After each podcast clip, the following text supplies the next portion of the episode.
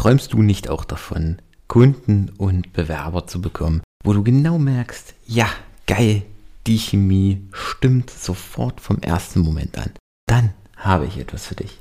Klick einfach einmal auf den Link in der Podcast-Beschreibung oder geh auf magic-writing.de und schau dir mein neues exklusives Angebot nur für dich an. Und damit ab in die Episode. Bis gleich. Jedes Homeoffice, jeder Prozess im Unternehmen ist letztendlich an dieser Stelle nur so gut wie die Führungskraft, die dahinter steht. Und damit hallo und herzlich willkommen in einer weiteren Episode von unserem Employer Branding to Go Podcast. Mein Name ist Michael Kaufhold und ich heiße dich heute hier herzlich willkommen in einer neuen Episode. Heute soll es um ein doch sehr aktuelles Thema gehen, ein, eigentlich ein tagaktuelles Thema.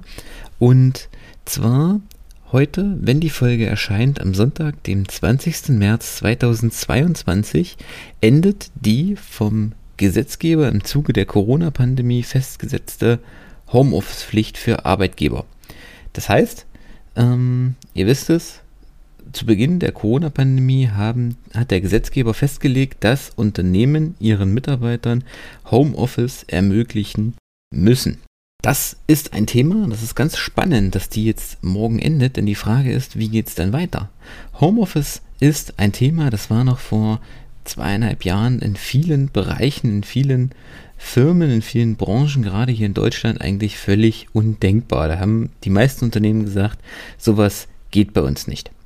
Und die Unternehmen, die es angeboten haben, für die war das quasi noch eine Art Alleinstellungsmerkmal und mittlerweile ist es quasi Standard. Also es ist eine total interessante Entwicklung, ein total interessanter Wandel, der dort stattgefunden hat und die Frage ist, was ändert sich am Montag, wenn diese Pflicht zu Ende ist und wie gehen die Unternehmen damit um?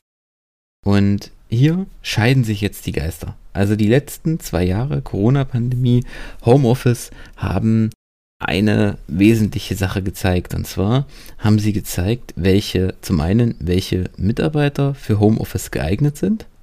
Denn nicht jeder kann im Homeoffice arbeiten oder nicht jeder möchte auch im Homeoffice arbeiten. Also für den einen ist es ideal, weil er sich seinen Tag, seine Arbeit deutlich flexibler einteilen kann.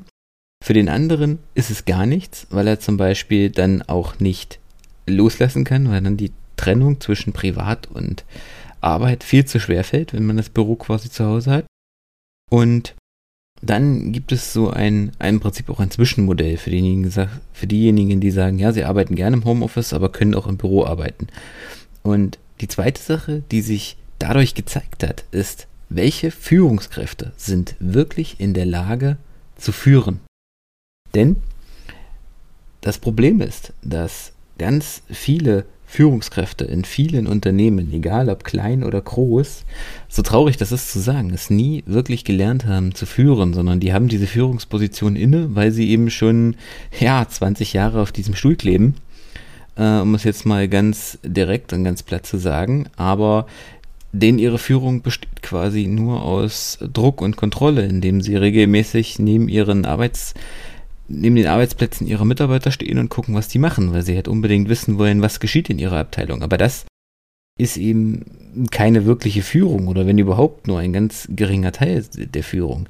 Denn es gehört viel mehr dazu. Es gehört vor allem Vertrauen dazu und auch die Prozesse müssen entsprechend äh, eingerichtet sein, müssen entsprechend stattfinden können. Und diejenigen Führungskräfte, die ihren Mitarbeitern vertrauen, die die Prozesse entsprechend gestalten in ihren Abteilungen, die mit ihren Mitarbeitern so auch die Kommunikation leben, so auch die Zusammenarbeit leben, dass sie ihnen Homeoffice ermöglichen, dass sie ihnen das nötige Vertrauen entgegenbringen und ihre Mitarbeiter, sage ich mal, auch arbeiten lassen, die haben im Prinzip mit Homeoffice quasi ja gewissermaßen den Jackpot geknackt und könnten damit ein deutlich auch effektiveres Team führen. Denn wenn es für eine Abteilung funktioniert, wenn es auch für die Mitarbeiter funktioniert, wenn die Mitarbeiter dadurch zufrieden sind, dann hat sich gezeigt oder dann wird sich auch zeigen, dass durch das Thema Homeoffice der Output, dass die Effektivität der Abteilung deutlich gestiegen ist. Aber andererseits die Führungskräfte, die im Homeoffice einfach nur einen Kontrollverlust sehen, weil sie ihre Mitarbeiter eben nicht mehr kontrollieren können, weil sie nicht mehr bei ihnen auf der Schwelle stehen können und können gucken, was die machen. Ja, die, für die wird Homeoffice oder hat Homeoffice nicht funktioniert. Und das sind dann eben auch diejenigen, die dann sagen, naja, Homeoffice bei uns funktioniert nicht, weil es eben diese Führungskräfte sind, die nie gelernt haben, wie man führt oder sich auch nie damit groß beschäftigen wollten und oder beschäftigt haben. Denn wer, eins ist, eins ist Fakt, wer in Real Life, wer vis-à-vis -vis nicht führen kann, der wird das Remote ganz sicher nicht schaffen. Und hier ist jetzt eben die Frage, wie reagieren die Unternehmen darauf? Wie entwickeln sich die Unternehmen? Welche Unternehmen sagen, sie behalten das Modell Homeoffice oder gehen sogar noch einen Schritt weiter und sagen Remote First. Das heißt, sie arbeiten eigentlich nur noch im Homeoffice oder ähm, haben die Möglichkeit, ihre Teams, sage ich mal, deutschlandweit aufzubauen. Und es ist egal, wo die Leute arbeiten, sofern die Prozesse so aufgestellt sind, dass es funktioniert und die Ergebnisse stimmen. Das ist dann noch sogar noch einen Schritt weiter, wo die Mitarbeiter quasi nur im Homeoffice arbeiten. Die andere Möglichkeit, das andere Extrem ist, sage ich mal, wenn die Unternehmen sagen, ja, wenn ich das jetzt nicht mehr machen muss, ich habe dann nur einen Kontrollverlust und kann das alles nicht gewährleisten. Das heißt, wir holen die Mitarbeiter alle wieder rein. Das ist dann eigentlich so dieser Wunsch nach im Prinzip auch vor Corona, wo die Unternehmen quasi gewährleisten wollen, dass die Mitarbeiter alle wieder zurückkommen. Ja, muss jeder für sich wissen. Oder eben die Mischung, quasi dann das hybride Arbeiten. Das heißt, das Unternehmen stellt es den Mitarbeitern frei, möchte ich, möchtest du im Homeoffice arbeiten oder möchtest du ins Büro kommen oder sagen zum Beispiel, du hast die Möglichkeit, äh, im Homeoffice zu arbeiten, drei Tage die Woche, aber zwei Tage möchten wir dich schon hier im Büro haben. Da scheiden sich jetzt nun wirklich die Geister und das lässt sich auch gar nicht so pauschal ähm, festhalten. Also da kann man, ich bin kein Fan davon und ich rate auch jedem davon ab, zu sagen, äh, jedes Unternehmen, das seine Mitarbeiter dazu verpflichtet, in Präsenz da zu sein, wird in zehn Jahren nicht mehr da sein und wird ähm, und gehört der vergangenen Industrieepoche an, weil das ist ein fataler Fehlschluss, weil nur aus der reinen Aussage Homeoffice oder kein Homeoffice lässt sich kein wirklicher Schluss ziehen. Fakt ist, Homeoffice gehört mittlerweile in vielen Branchen dazu und die Unternehmen sollten es ihren Mitarbeitern anbieten. Aber es gibt Unternehmen, wo es einfach nicht möglich ist. Und statt diese gleich zu verurteilen, sollte man sich doch erstmal immer den, die Frage stellen, warum geht es nicht? Was spricht gegen Homeoffice? Ne?